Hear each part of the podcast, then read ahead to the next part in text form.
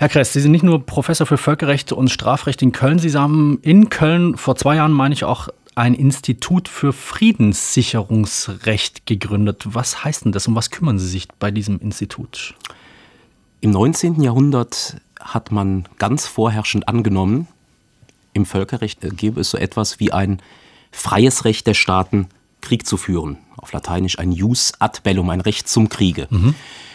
Und diese Situation hat sich mit dem Inkrafttreten der Charta der Vereinten Nationen, dem wichtigsten völkerrechtlichen Dokument der Gegenwart 1945, geändert.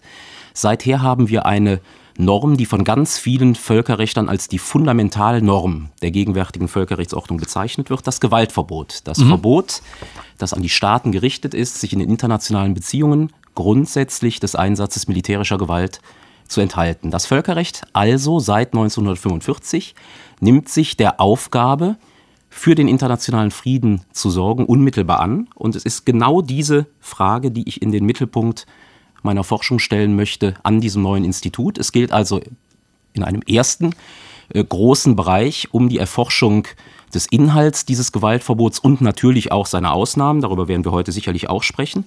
Es ja. geht aber ein bisschen darüber hinaus. Es wird flankiert durch eine zweite Säule des Friedenssicherungsrechts. Das ist das Recht, das dann gilt, wenn es trotz aller Bemühungen zu einem Konflikt gekommen ist, wenn Gewalt angewandt wird. Das Kriegsrecht, das klassische Kriegsrecht oder heute würden wir sagen das Völkerrecht der bewaffneten Konflikte, das hat auch eine Friedenssicherungsfunktion. Denn dadurch, dass das Völkerrecht sich bemüht, den Krieg nicht ausufern zu lassen, ihn in Grenzen zu halten, will es gleichzeitig die Voraussetzungen dafür schaffen, dass am Ende eines solchen Konflikts Frieden und möglichst nachhaltiger Frieden wieder möglich ist. Also das sind die beiden tragenden Säulen dessen, was ich erforsche. Dann wird zunehmend darüber gesprochen, ob es ein Völkerrecht nach dem Kriege, ein Jus post bellum gäbe. Das wäre die dritte Säule. Da ginge es etwa äh, um Fragen, die sich mit äh, friedenserhaltenden Missionen der Vereinten Nationen auseinandersetzen. Also das, mhm. was die organisierte internationale Gemeinschaft tut, um einen Frieden, der hergestellt worden ist, aber der noch fragil ist, der noch verletzlich ist, zu sichern. Zum Beispiel ja. Afghanistan.